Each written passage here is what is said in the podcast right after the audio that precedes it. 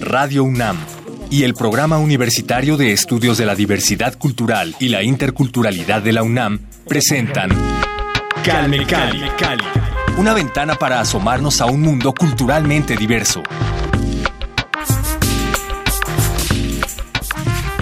Bienvenidos a Calme Cali, yo soy Vania Nuche, gracias por acompañarnos. Como les decía la semana anterior, está con nosotros Gerardo Romero Bartolo, licenciado en Geografía por la Universidad Nacional Autónoma de México, becario del Sistema de Becas para Estudiantes Indígenas del Programa Universitario de Estudios de la Diversidad Cultural y la Interculturalidad de la UNAM y miembro de la comunidad Náhuatl. Bienvenido nuevamente Gerardo, gracias por acompañarnos. Muchas gracias Vania y buen día a todos. La semana anterior nos quedamos hablando sobre tus proyectos, tus publicaciones sobre minería submarina y quiero volver al tema de tu desarrollo en la maestría en geografía. Tienes tu tesis geopolítica de la minería marina en América Latina, el caso de México, Chile y Perú. ¿Cómo englobas estos tres países? ¿Cómo convergen en el tema de la minería subacuática? Cuéntanos sobre eso. Sí, em, en América Latina, los países en los que existen los proyectos más avanzados de minería submarina u oceanominería son precisamente México, Chile y Perú.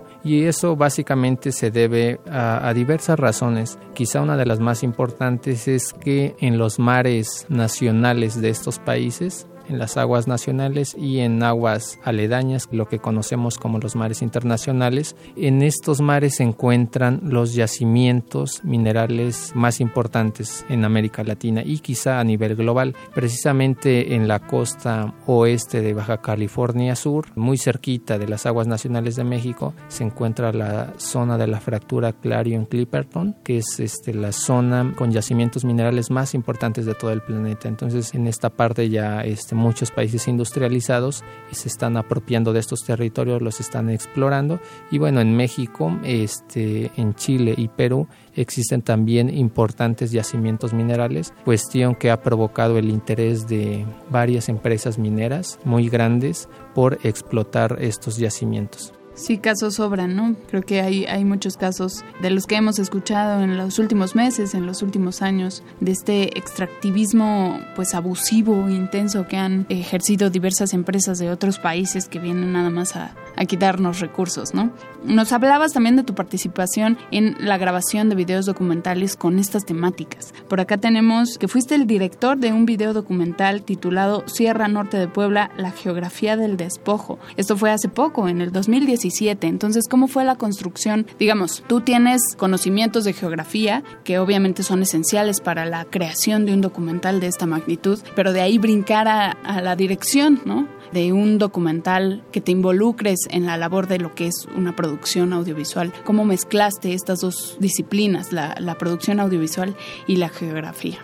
La idea surge de motivos personales, de intereses propios, ya que este, eh, a medida que he hecho mis estudios en la universidad, eh, siempre me he dado cuenta de, de ciertas limitantes que tiene el discurso académico científico, que muchas veces este, no es accesible precisamente a la gente, no eh, el conocimiento que se genera en las universidades muchas veces, no en todos los casos, pero muchas veces no les puede ser retribuido a las comunidades, no les llega, están en códigos que las personas no pueden acceder fácilmente. Entonces de ahí este, la idea fue eh, tratar de generar, de producir otros discursos, otros a través de otros dispositivos como pueden ser este, la producción audiovisual para sobre todo visibilizar estas problemáticas ya que pues a muchas personas eh, les es difícil por ejemplo consultar un artículo, un paper, una tesis pero pensamos que precisamente a través de, de, la difusión de un video podíamos exponer la problemática que está pasando en la Sierra Norte de Puebla. Entonces, este,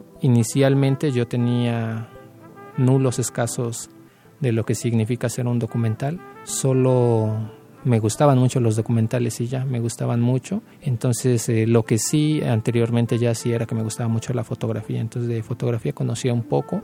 Tengo un hermano que, que precisamente se dedicaba a la fotografía, a la producción audiovisual. Entonces, la idea fue, fue como muy simple, era como ¿Tu hermano pues, Felipe es el mismo? Eh, no, es mi hermano José Luis Romero, es, él es egresado, agrónomo egresado de de Chapingo y bueno, él me ayudó, entonces este, la idea fue así como pues, a ver, agárrate una cámara, nos llevamos un tripié, compramos un micrófono muy sencillo y vamos a grabar, entonces visitamos las comunidades, este, las personas de estas comunidades nos abrieron las puertas de su casa, de, de sus comunidades y pues realmente pudimos trabajar muy a gusto, también por eso en la tesis decimos que pues en realidad la tesis también es una parte de, de una devolución, de un, pues un favor que nos hicieron estas personas porque las conocimos, pudimos convivir este, con ellas, comer un poquito. Entonces fue muy bonito y entonces fuimos a grabar, así nos fuimos Posteriormente nos acercamos con el doctor José Barrales, que es el actual rector de la Universidad Autónoma Chapingo en Texcoco. Le propusimos este, que este, el Departamento de Medios Audiovisuales colaborara con nosotros para ayudarnos en la edición, porque teníamos pocos conocimientos. Y bueno, también eh, siempre me gusta agradecer al, al, doctor José Barrales, porque siempre eh, desde el inicio mostró mucho interés en estas temáticas. Cuando le comentamos, se mostró muy interesado. También este, a Marco, a Charlie del Departamento de Medios Audiovisuales de Chapingo, también si es que están escuchando esto, pues muchos saludos. Ellos fueron muy importantes en todo esto, también como en las comunidades. Y bueno, ahí este, lo hicimos, al final nos gustó mucho la idea, con poco este, hicimos un material, creemos que bonito, sobre todo por el proceso que implicó. Y bueno, ya posteriormente pues se presentó en varios lugares, nos invitaron a presentarlo en, en algunas comunidades, eh, también aquí en la ciudad, y ya ahí empezó. Entonces a partir de eso pensamos que era necesario comenzar a conocer más sobre la producción audiovisual y tanto mi hermano como yo nos fuimos metiendo ahí algunos cursitos y, este, fuimos conociendo un poco ya más sobre cuestiones de audio de grabación de audio, de, pues de fotografía, este, de edición. Entonces ahora creemos que tenemos un poco mejores herramientas para desarrollar el documental que actualmente estamos haciendo, que es el documental sobre el proyecto minero Don Diego, este, en Baja California del Sur. Ajá, que nos decías que es el proyecto de minería submarina más importante a nivel Latinoamérica, ¿no? Para los que no escucharon nuestra emisión anterior, los invitamos a visitar el podcast en www.radiopodcast.unam.mx. Ahí van a encontrar la primera parte de esta charla con Gerardo Romero Bartolo, desarrollando tu tesis de geopolítica de la minería marina en América Latina, el caso de México, Chile y Perú. Actualmente, ¿cuáles son esos retos? Ya hablábamos de pues esta competencia que hay con las empresas, ¿no? En función de que quieren venir a extraer recursos de diversa categoría. Pero además de este extractivismo, ¿qué otros retos enfrentamos como comunidad pues sí, creo que es obligación de la comunidad de los mexicanos también trabajar en defender nuestros territorios, nuestros recursos. Entonces, ¿qué retos enfrentamos en este sentido? Pues creo que existen múltiples dimensiones de estas problemáticas. Eh, ahora, por ejemplo, hablábamos de minería submarina, pero en realidad, este, por ejemplo, en el caso de la Sierra Norte de Puebla, eh, a través de la investigación de la licenciatura, de la tesis, pudimos darnos cuenta de que estos proyectos por ejemplo, mineros, eh, no, no vienen solos, no llegan solos a las comunidades, sino que precisamente en la Sierra Norte de Puebla existen otros proyectos extractivos, como lo son la instalación de 11 hidroeléctricas de pequeña escala, conocidas como mini hidroeléctricas, con capacidad de generación pues baja, pero al final de cuentas es un sistema ubicado en varios ríos que recorren la geografía de la Sierra Norte de Puebla. También existían este, por ahí proyectos de eléctricos, de, estaciones eléctricas y bueno también proyectos de extracción de hidrocarburos no convencionales a través de la fractura hidráulica, lo que se conoce como el fracking. Entonces nos pudimos dar cuenta de que todos estos proyectos están entrelazados este, materialmente, energéticamente. Entonces, por ejemplo, en el caso de los proyectos mineros en la Sierra Norte de Puebla, de estas mismas empresas son las que están detrás de los proyectos hidroeléctricos porque precisamente estos proyectos generarían energía para la posible operación de estas mineras. Entonces, esta idea la tiene muy clara este, toda la gente de la región y es, es, por eso que las movilizaciones en la Sierra Norte de Puebla no son en contra de este o aquel proyecto, sino que se ha generado un conglomerado de organizaciones sociales, de comunidades que han hecho un frente común y que hasta ahora no han permitido la entrada de estos proyectos. Entonces pienso que por una parte esa es, es una lucha necesaria que se tiene que dar, pero me parece que otra importante es en el plano, por ejemplo, jurídico. El plano jurídico me parece que es necesario este, garantizar muchos derechos este, de estas comunidades, el, pues el derecho a la consulta, lamentablemente México es un paraíso ambiental ya que este, no tiene las herramientas jurídicas este, necesarias para proteger el medio ambiente y cuando las tiene pues no se respetan. Entonces México, por ejemplo, en el caso del proyecto minero Don Diego, en caso de que se desarrollara, eh, nuestro país no tiene ni siquiera la capacidad técnica, la capacidad este, pues científica de conocimiento para evaluar las posibles afectaciones de un proyecto de esta magnitud. Entonces es muy grave porque por ejemplo los ecosistemas marinos son muy este, vulnerables a este tipo de actividad minera, ¿no? Entonces bueno, me parece que hay diversos retos. Uno de, lo que, de los que desarrollamos en la tesis es tratar de tejer un diálogo entre las personas que vivimos en la ciudad, entre una persona que puede trabajar en un taller, en una fábrica, en una institución, eh, con eh, un pues los pobladores, este, los miembros de alguna comunidad, los campesinos, en el sentido de entender que estos proyectos extractivos, que pueden ser eh, tanto rurales como lo que ahora se conocen como los proyectos extractivos urbanos, eh, realmente nos afectan a todos. Entonces, este, no es solo de que si esta mina este, va a instalarse en tal comunidad, solo va a afectar a esa comunidad. No, va a afectar a esa comunidad y a toda la cuenca hidrográfica de que forma parte de algún río, también nos va, nos va a afectar a nosotros.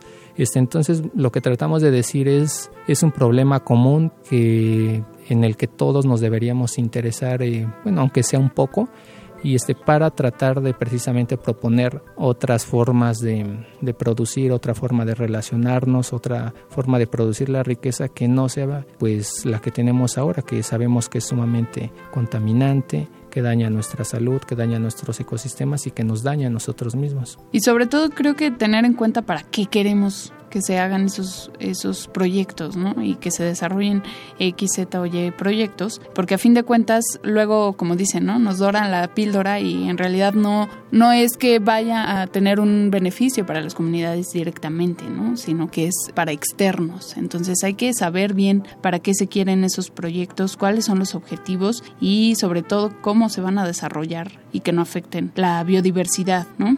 Tú ahorita sigues siendo estudiante de la universidad, estás en desarrollo de tu maestría, pero saliendo ya de tus estudios, quieres dedicarte a la investigación, a la docencia y bueno, en función de esto pues te has formado también para crear un buen perfil como profesor en el programa de apoyo a proyectos para la innovación y la enseñanza PAPIME. El mar también es nuestro territorio. Cuéntanos cómo es tu formación, cómo ha sido tu paso por este camino rumbo a la docencia, formándote como investigador, como docente? ¿Qué expectativas tienes? ¿Cuáles son tus ambiciones? Si ha habido decepciones, cuéntanos Siempre me ha gustado desde pequeño este, desempeñarme como profesor. Ese ha sido uno de mis sueños. Y bueno, eh, en ese camino eh, existen ciertas dificultades como en, pues como en todo. Pienso que una de las principales ha sido este, que he encontrado en la academia ciertas limitantes. ¿no? Eh, me parece que la universidad, eh, las universidades en nuestro país siguen siendo sumamente burocráticas, sigue existiendo muchos grupos de poder que no permiten que se ejerza un tipo de educación, que se generen conocimientos que precisamente vayan a la sociedad, que vayan a las comunidades y que les sirvan en ese sentido pues eh, a todo el país, como dice el, ahora como el logotipo de la universidad, la Universidad de la Nación. Precisamente pienso que tristemente la academia no está yendo en esa dirección. Entonces eso es eso se palpa cuando uno estudia y cuando uno se forma en una universidad. En ese sentido, eh, pues eso ha sido una dificultad. Pero por otro lado, pues ha sido muy bonito porque uno aprende que mm, esa formación como académico, como investigador, no solo está en las aulas o en los cubículos o este, en estas instalaciones o en aquellas, sino que en realidad la formación de un profesor o de un investigador está como tal en la vida, es decir, uno aprende no solo de los libros, este, no solo en una biblioteca, sino que uno aprende a medida que va hablando con las demás personas, que se encuentra una persona y puede entablar una, una plática, una relación y, este, bueno, los amigos, si uno está en algún colectivo, en, en algún grupo estudiantil, ahí se va aprendiendo, se aprende también en nuestras comunidades, también aquí con, eh, bueno, en las ciudades. Sí, precisamente se aprende de todo eso y me parece que ahora la academia este, está en un ritmo demasiado productivista, demasiado aislado, encerrada en sí misma y en ese sentido tendríamos que abrir la universidad a todos los sectores populares, ¿no? Entonces me parece que el PUIC, ese es uno de sus grandes logros porque ha permitido que muchos estudiantes provenientes de pueblos originarios, de comunidades indígenas, puedan acceder y poder estudiar en esta universidad, ¿no? en la universidad más grande de México, en una de las universidades más importantes de América Latina y personalmente me da mucho gusto cuando escucho noticias de que los alumnos de este sistema de becas están generando este conocimiento útil a la sociedad, útil a sus comunidades, ¿no? Precisamente la semana pasada estaba leyendo de la creación de una biblioteca en alguna comunidad de Oaxaca que todo es Ajá, precisamente eh, muy importante. En, ahora en esta edición del premio Arturo Barman, la mención honorífica en la categoría de licenciatura precisamente también es de una estudiante, de una compañera de un pueblo originario, de Pamela. Eso realmente pues a mí me parece muy bien, me, me es muy grato y quizá eso es lo que uno le anima a seguir este, por ahí andando, tejiendo este, conocimientos, pensando cosas pero que esas cosas que uno piense no es porque uno pues así nada más venga como de un interés meramente personal, sino que viene de un interés que uno ya trae y que muchas veces apela a la propia historia de vida de nosotros. Pero sí, este pues espero en eh, bueno irme formando este y bueno en próximos años dedicarme este de lleno a pues ya pueda ya sea la docencia o a la investigación y si es en algunas comunidades rurales pues sería mejor porque en esos ámbitos me parece que a mí me gustan más y me puedo desarrollar de mejor manera. Y que se requieren, bueno, se requieren en todos lados, ¿no? Pero sobre todo en estas comunidades que son tan, que están tan aisladas y tan olvidadas por todos, ¿no? Por las autoridades, por los institutos de investigación, por los colegios, las universidades, que haya este tipo de apoyos es fundamental y se agradece, ¿no? ¿Qué más quisiéramos nosotros poder transmitir desde allá y poder visitar pues las comunidades, hablar con nuestros compañeros de las radios comunitarias, ¿no? Comunitarias. Calme Cali como ya les decía Gerardo, pues es un honor pertenecer a este sistema de becas del PUIC que ofrece el Programa Universitario de Estudios de la Diversidad Cultural y la Interculturalidad de la UNAM para estudiantes que son miembros de comunidades originarias. Anímense a formar parte de esta experiencia, de este conglomerado de estudiantes. Pueden encontrar más información en www.becas.unam.mx. Ahí viene detallado todos los requisitos, pues también todos los beneficios que se obtienen con esta beca, pero sobre todo, como lo dice Gerardo, más allá de obtener el apoyo financiero que sí, por supuesto, es necesario para desarrollar cualquier tipo de proyecto, ¿no? La experiencia como tal, ¿no? Lo, de, lo mencionábamos al principio de esta conversación, este espíritu comunitario que hay en el programa, en el PUIC, ¿no? Esta necesidad de congeniar, de pues hermanarnos nuevamente tanto los que no somos hablantes de una lengua originaria como los que sí, y restablecer los lazos de la comunidad mexicana, que a fin de cuentas todos somos miembros de esta nación, ¿no? Ahora vamos a hablar sobre el premio Arturo Barman. Cuéntanos, eres el ganador en la categoría de tesis de licenciatura. Entonces, pues cuéntanos cómo llegaste a enterarte de este premio, si alguien te dijo, alguien te animó a inscribirte, cómo fue el proceso, también qué esperabas de este premio, si esperabas ganarlo o no. Cuéntanos todo. Cuando te dijeron premio Arturo Barman, ¿qué vino a tu mente? Pues eh, quisiera decir que el proyecto Arturo Barman eh, ya lo conocía desde hace varios años, precisamente cuando eh, entré como becario al sistema de becas para estudiantes indígenas. Recuerdo mucho alguna vez que entrando a, las instalaciones del PUIC, mi tutora aún no llegaba, entonces estaba esperándola y bueno, vi en una mampara un cartel precisamente de, de alguna edición del premio Arturo Barman, entonces recuerdo que la comencé a leer y este, bueno, ya conocí obviamente a Arturo Barman, quien había sido un antropólogo pues muy importante en México. Entonces comencé a leerla, pero en aquel momento, digamos, vi muy lejano como ese asunto porque, bueno, ya se hablaban de tesis de licenciatura, de maestría y doctorado. Y yo pues apenas había entrado a la carrera y apenas estaba iniciando. Entonces ese fue, digamos, donde conocí que existía un premio que precisamente honra el legado y la memoria de Arturo Barman. Posteriormente, cuando realicé mi tesis, cuando la terminé, la presenté un amigo, eh, César Matadamas, que fue un amigo que tuve en la licenciatura, amigo también geógrafo, él precisamente me comentó, algún día me escribió este un mensaje y me dijo este hola Gerardo, ¿cómo estás? ¿No? Este, soy César y no sé si te gustaría este, participar en el proceso de selección de los mejores trabajos del premio Arturo Barman. Y dice, porque precisamente conozco tu tesis, pienso que es una bonita tesis y quizá este, pueda participar en, ese, en, en esa edición del, del premio. Además porque existe un, bueno, en, esta edición existió un eje temático precisamente relacionado con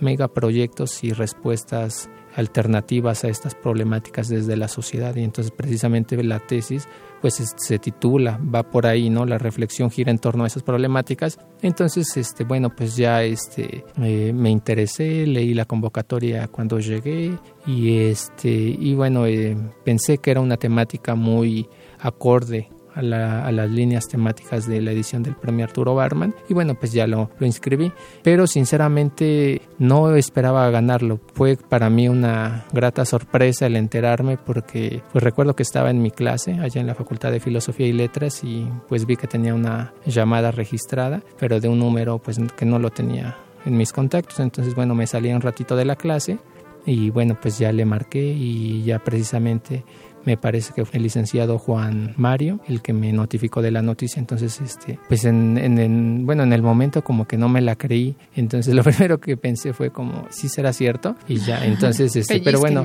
sí, ya eh, pues ya posteriormente ya como que me cayó más el 20 y ya me, me puse como más alegre porque había, pues ya me había enterado un poco de lo que significa ganar ese importante premio. Eh, hay que mencionar que la del 2018 fue la séptima edición de este premio Arturo Barman que pues se realiza de manera bienal a la mejor investigación original en ciencias sociales. Cada edición tiene un tema específico y en este caso pues fue articular la complejidad, alternativas y resistencias ante el neocolonialismo. Y Gerardo, aquí presente, nos honra con su compañía. Él fue el ganador de esta última edición del 2018, la séptima edición. Pues bueno, anímense todos los que nos estén escuchando y quieran ser partícipes de esta convocatoria. Pueden revisar más información en www.nacionmulticultural.unam.mx, el sitio del Programa Universitario de Estudios de la Diversidad Cultural y la Interculturalidad de la UNAM. También pueden enviar un correo a C.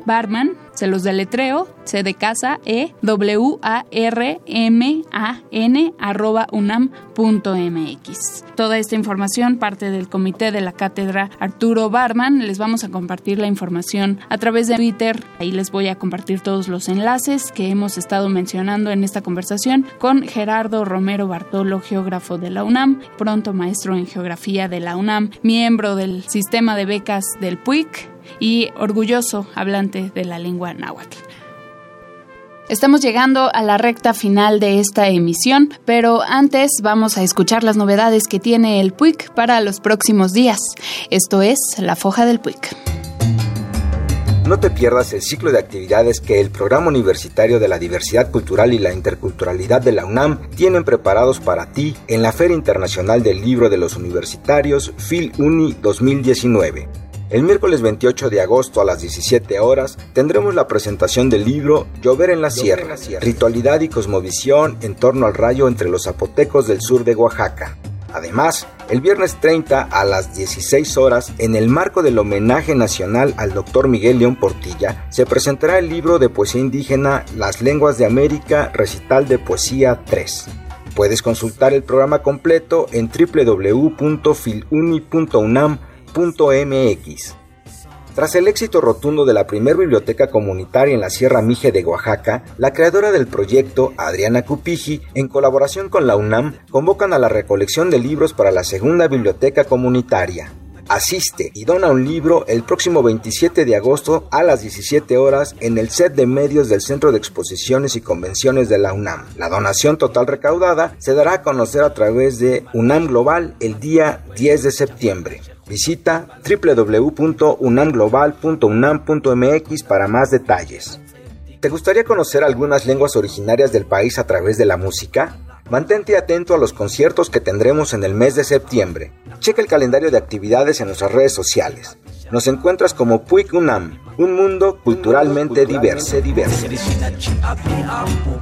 Gracias a Juan Mario Pérez, secretario técnico del PUIC, por estas recomendaciones. Búsquenos en Twitter como arroba calmecali-unam Ahí pueden encontrar toda la información que hemos estado compartiendo. Gerardo, muchísimas gracias por acompañarnos en este espacio. Unas palabras, compártanos unas frases, un poema, algo que te sepas en tu lengua, en la lengua náhuatl, por favor. Eh, Ashan, Niyolpaki, Nejua, eh, Neshpaktia, Mia, Nitequiti, Ipan, Universidad Nacional Autónoma de México. Mm, en náhuatl significa mi corazón está muy contento, precisamente de trabajar este, y de elaborar desde aquí, desde la Universidad Nacional Autónoma de México. Y bueno, este, la Socamati Miak, eh, Sani Mantotasque. Eh, muchas gracias y pues esperemos encontrarnos pronto. Claro que sí, vamos a estar en contacto dándoles más información. También habíamos quedado de compartirles cuando salgan a la venta los libros de Gerardo Romero sobre minería submarina y sobre extractivismo. Estén pendientes en las redes sociales. También a Gerardo lo pueden encontrar en Facebook como Gerardo Romero Bartolo. Pues muchísimas gracias Gerardo, Tlazocamatigmiac. Muchas gracias a ti, Gracias a todos por su escucha. Gracias, por supuesto, al programa universitario de estudios de la diversidad cultural y la interculturalidad de la UNAM. Déjenos sus comentarios también en las redes sociales del PUIC, arroba PUIC-UNAM y también de Radio UNAM, arroba Radio UNAM en Facebook y Twitter. Revisen también el podcast www.radiopodcast.unam.mx. Ahí están todos nuestros programas desde que empezamos, desde la primera temporada y los pueden disfrutar. Gracias a Paco Mejía en la operación de este espacio, Oliver Alejandre en la asistencia de producción. Yo soy Vania Nuche a cargo de la producción de este espacio. Los dejo con Rocker Coatl, una banda originaria de Puebla que mezcla varios géneros tradicionales y contemporáneos, por ejemplo, el son, la cumbia, el guapango, también el mariachi, la polka, el blues y por supuesto también el metal. Quédense con esto que se titula Tezcatl y los espero en nuestra próxima emisión. Muchas gracias. Hasta, pronto. pronto.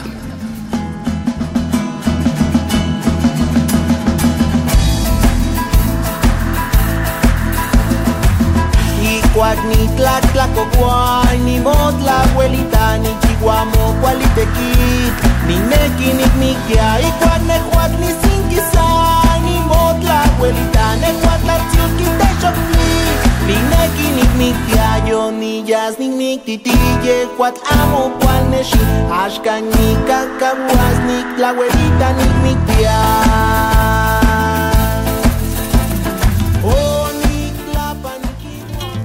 Radio UNAM y el Programa Universitario de Estudios de la Diversidad Cultural y la Interculturalidad de la UNAM presentaron Calme Cali. Calme Cali una ventana para asomarnos a un mundo culturalmente diverso.